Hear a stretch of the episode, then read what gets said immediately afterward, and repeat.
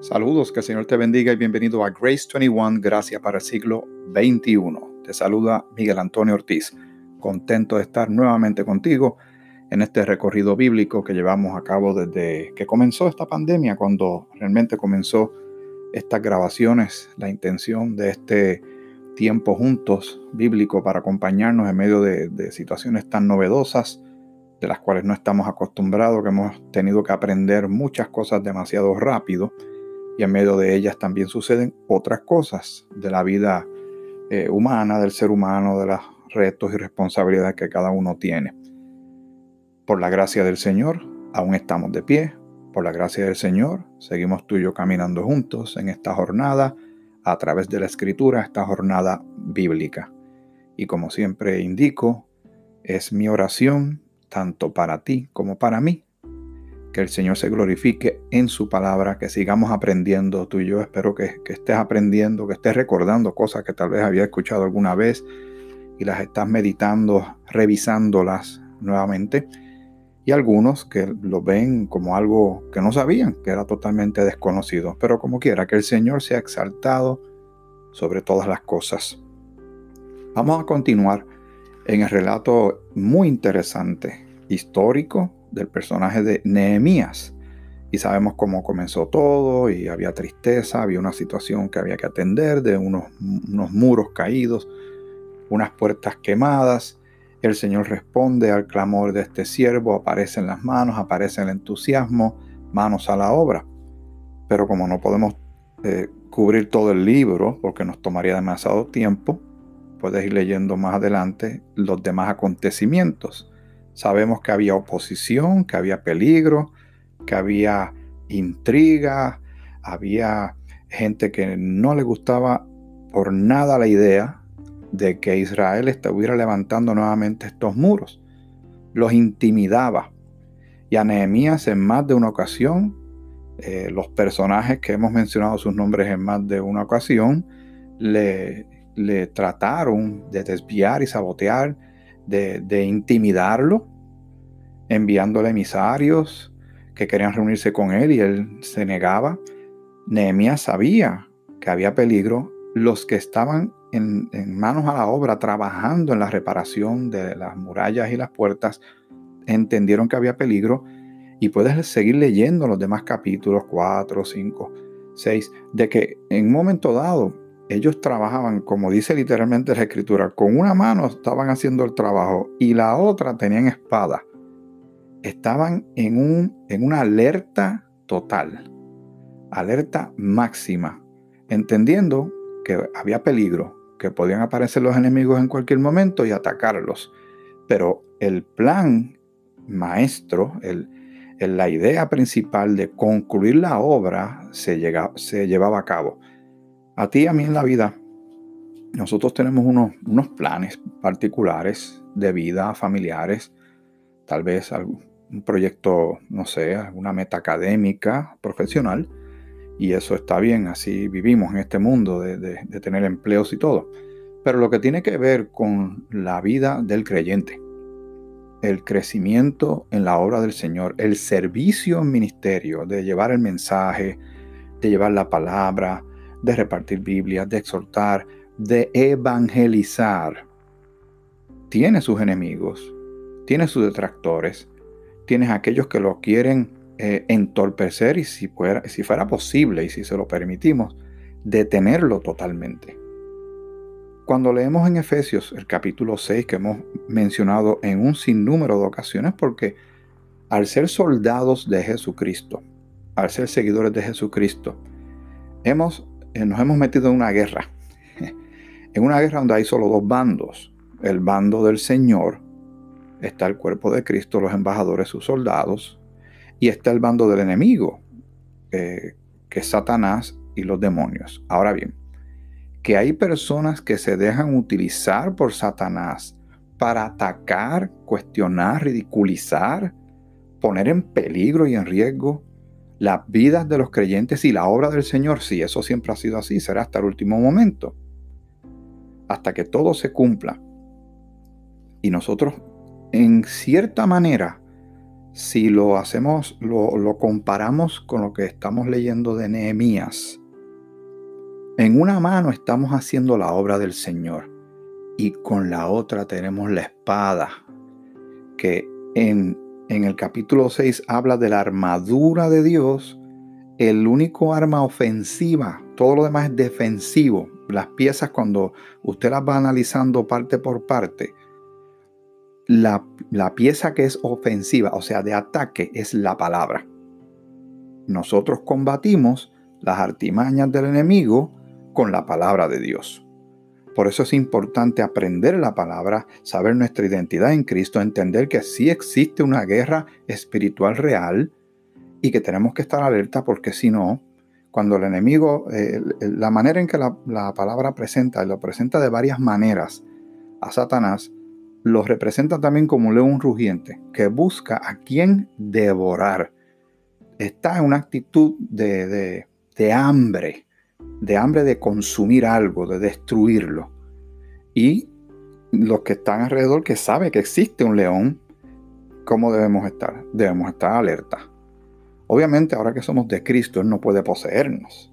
Él no puede arrancarnos de las manos de Dios, pero en ningún lado dice que no nos va a atacar. Y sobre todo nos, ataca en dónde?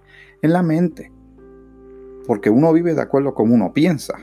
Y si él logra eh, crear duda en una mente, si logra cambiar una doctrina sana a seguir una doctrina dañina, por eso es que uno crece en la palabra para que no esté uno cambiando, siendo fluctuante como niños y dejándose llevar por, por cualquier viento de doctrina y Recuerden que Pablo dice claramente que los agentes del enemigo se disfrazan como si fueran ángeles de luz. Vienen como si fuera algo inofensivo, pero hay peligro ahí. Si Nehemías tenía el riesgo, la amenaza real física de un enemigo, físico, perdón, que los podía atacar en cualquier momento, literalmente a espadas y muerte física, nosotros ahora en este tiempo es una batalla espiritual. Quiero hacer una aclaración en este, en este punto. Que una vez escuché de alguien decir, eso fue hace tanto tiempo que no voy a poder recordar quién lo dijo exactamente, pero me dejó pensando. A veces cometemos el error, los creyentes, de que consideramos que cualquier persona que no esté en la fe, o sea, una persona que no sea salva, que no, no sea seguidor de Jesucristo, que no le crea, que no sea parte de la familia de Dios, siendo adoptado por Dios por la fe en Cristo, que automáticamente se le convierte en un enemigo nuestro y lo tratamos literalmente como enemigo. Una vez una persona, y, y los hay que son bravos, los hay que son intencionales, anticristianos, antibíblicos. Pero hay que tener cuidado también con la generalización y lo otro es no olvidar de dónde el Señor nos sacó y entender que ellos no son el enemigo, son esclavos del enemigo. Están atados, no se dan cuenta que están siendo utilizados cuando viene esa burla, cuando viene esa risa, cuando viene esa furia, ese coraje contra un cristiano. Esa persona, el enemigo está ahí. Eh, Pablo le llama hijo de desobediencia, como éramos nosotros antes de conocer a Cristo, ahora somos hijos de Dios. La misma eh, posibilidad, probabilidad, oportunidad, no sé cómo usted lo quiera exponer, que tuvimos nosotros de recibir esta gracia, este regalo inmerecido que es salvación en Cristo, la tienen ellos. Si los vemos completamente con ojos de oposición, de antagonismo, lo que va a salir naturalmente de nosotros, causa y efecto, acción y reacción, es rechazo. Y en vez de buscar la oportunidad de evangelizar y de verlos con ojos de gracia a esta persona o con ojos misericordiosos, lo que vamos a buscar la oportunidad de, también entrar en eh, eh, crear una división aún más grande y ellos se van a ir alejando aún más de nosotros, que, que dice la escritura que somos luminares, que somos los que llevamos el mensaje, que antes estábamos en tinieblas, ahora somos hijos de luz y somos embajadores. De lejos es bien difícil ministrarle a la gente. Mientras más cerca estén, mejor, porque hay una oportunidad de diálogo. Hay una oportunidad de dar testimonio. nosotros volvemos y aclaramos, no hemos salvado nunca a nadie. Ninguna iglesia ha salvado a nadie. Realmente Jesucristo es el que salva, pero la iglesia tiene el deber de evangelizar y de promulgar y, hacer, eh, traer el mensaje. En algunos lugares es más fácil que en otros. Por ejemplo, yo vivo en Puerto Rico y tanto en Puerto Rico como en Norteamérica y algunos que otro país democrático, es bastante fácil hacer lo que estamos haciendo. Aquí yo estoy en una, en una habitación de mi casa haciendo esta grabación y no espero, por lo menos por ahora, que venga un, oficial del Estado y venga y me arreste y me lleve a mí, a mi esposa y caigamos en la cárcel y después terminemos, terminemos frente a un, un pelotón de fusilamiento. Eso ha sucedido en la historia y todavía el día de hoy hay lugares donde matan a nuestros hermanos en la fe.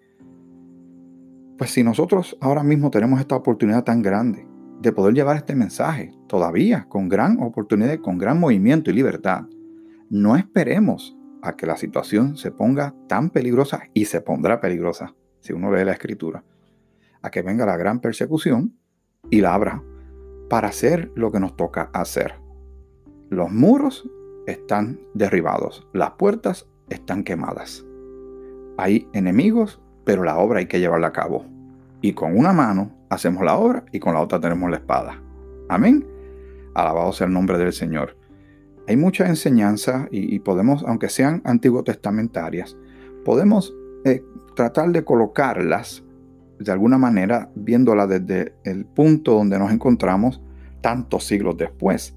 Y eso es lo que hace la palabra de Dios tan única, que trasciende las épocas. No importa en qué momento se lea esta escritura, es vigente para ese momento, para el tiempo de la época medieval o la revolución industrial o cuando había la guerra civil de los Estados Unidos, cuando estaba la guerra eh, con la Alemania nazi y tantas otras épocas de la historia humana, la palabra es vigente. Y ahora mismo es vigente para este momento que tú y yo estamos meditando esta poderosa palabra. Aparece en este eh, libro de Nehemías el nombre de una persona que también bíblico obviamente y, se habla sobre su persona y vamos a hacer un gran, gran salto. Eh, como les dije y me excusan, obviamente por razones de tiempo no podemos, yo espero que te motives a leer todo el libro, pero porque hay otras cosas que queremos traer y compartir con ustedes, vamos a dar grandes saltos en los capítulos. Vamos al capítulo 8. Y en el capítulo 8 dice lo siguiente. Eh, venido eh, el mes séptimo, los hijos de Israel estaban en sus ciudades. Y se juntó todo el pueblo como un solo hombre en la plaza que está delante de la puerta de las aguas. De las famosas puertas que había que arreglar, esta es una de ellas, la puerta de las aguas.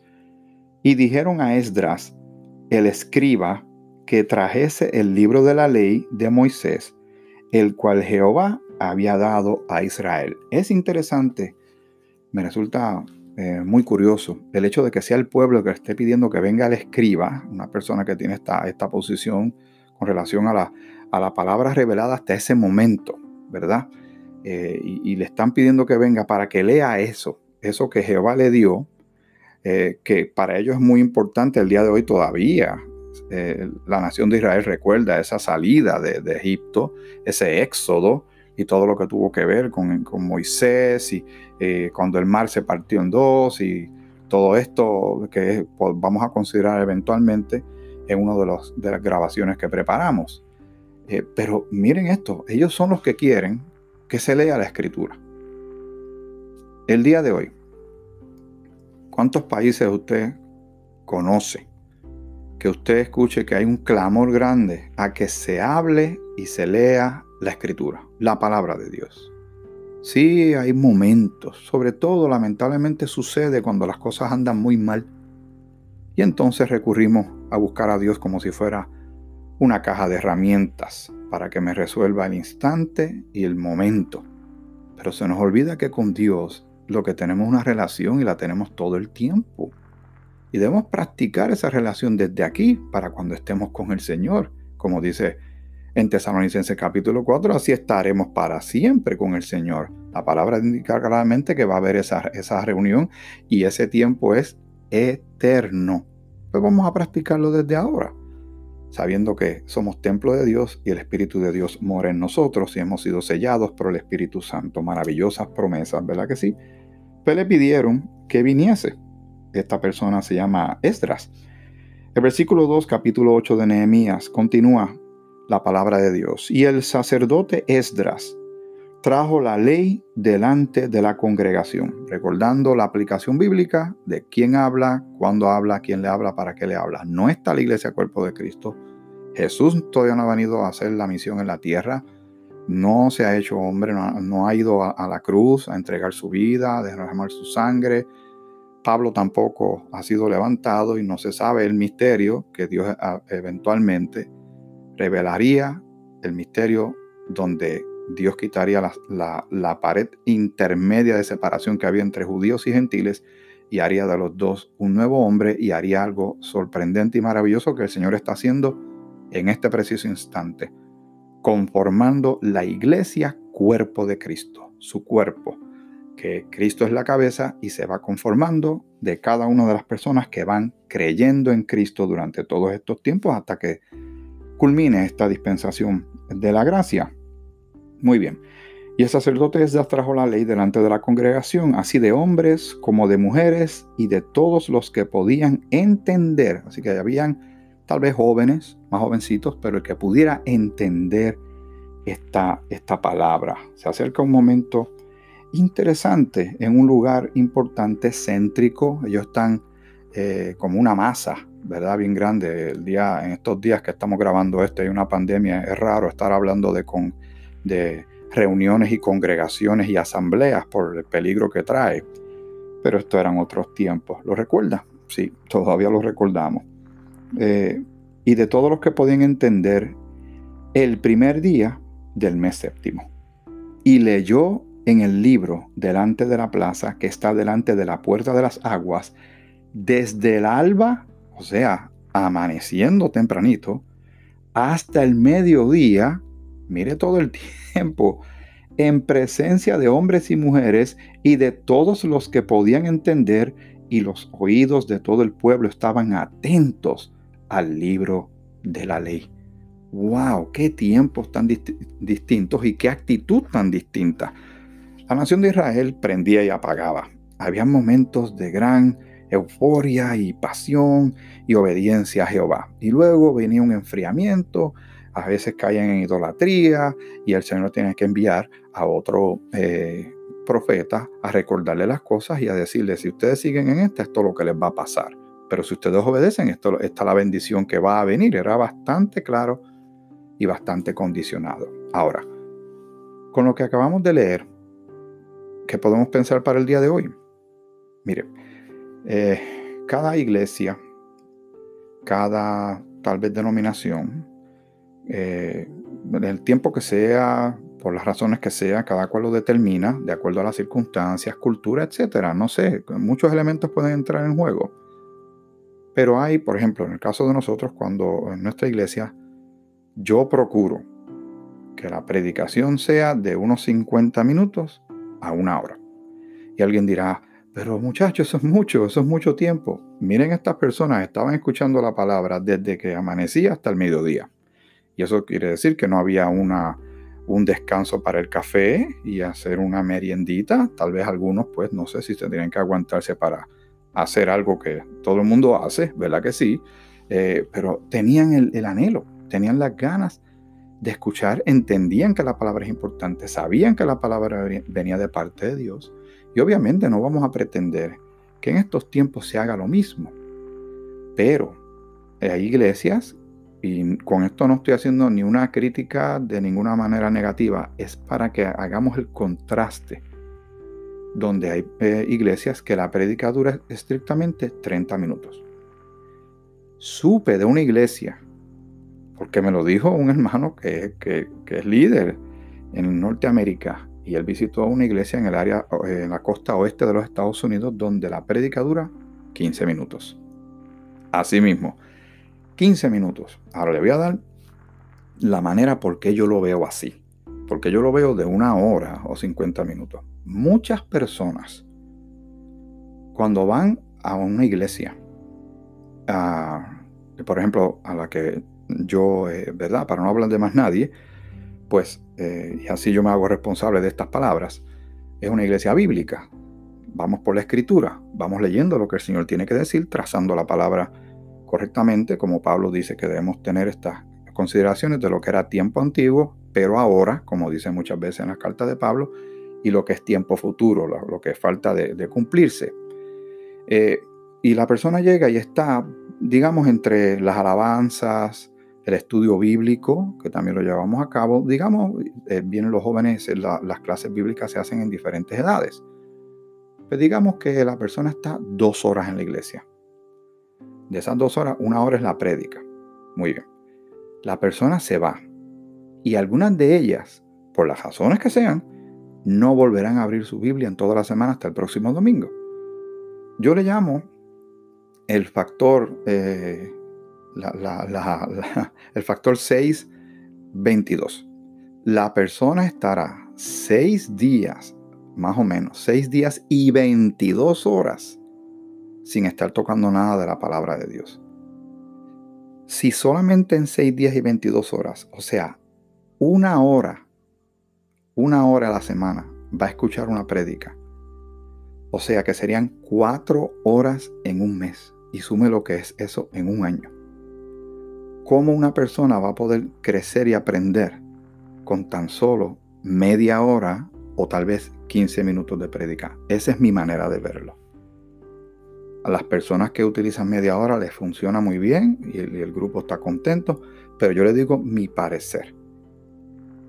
La persona cuando sale de la iglesia se enfrenta a un mundo anticristiano, a todas sus responsabilidades, a todas sus eh, distracciones y el mensaje que se haya llevado se va a ir gastando de inmediato, se va a ir yendo y si no medita, si no hace apuntes, por eso yo le digo a la gente en la iglesia que traigan libreta, y si no hacen un devocional, diario o intencional intencionalmente buscan crecer en la palabra, les va a ir muy lento. Les tomará una vida entera avanzar bastante. ¿Me entiende lo que quiero decir? Hemos nos considerado que hemos avanzado mucho, que hemos tenido avances tecnológicos y que somos personas, ¿verdad?, en una época sorprendente de gran cultura. Pero espiritualmente hablando, ¿Cómo será posible que una persona con 30 minutos o 15 minutos de predicación, ni siquiera una hora, porque la hora va a estar luchando esa palabra que el Señor llevó en una hora, durante 6 días y 22 horas, de todo lo que la andanada de golpes que esa persona va a recibir.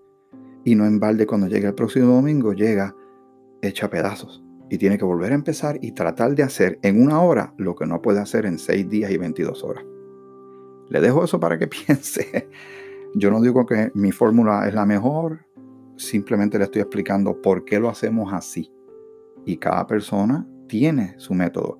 Tampoco con esto digo, creo que la prédica debe durar cuatro horas o la prédica debe durar tres horas, porque posiblemente va a ir muy poca gente a la iglesia. Pero mire qué diferencia hay del tiempo de Nehemías al siglo XXI. Donde abunda el pecado, sobreabunda la gracia, ¿verdad que sí? que el Señor te bendiga, te bendiga mucho.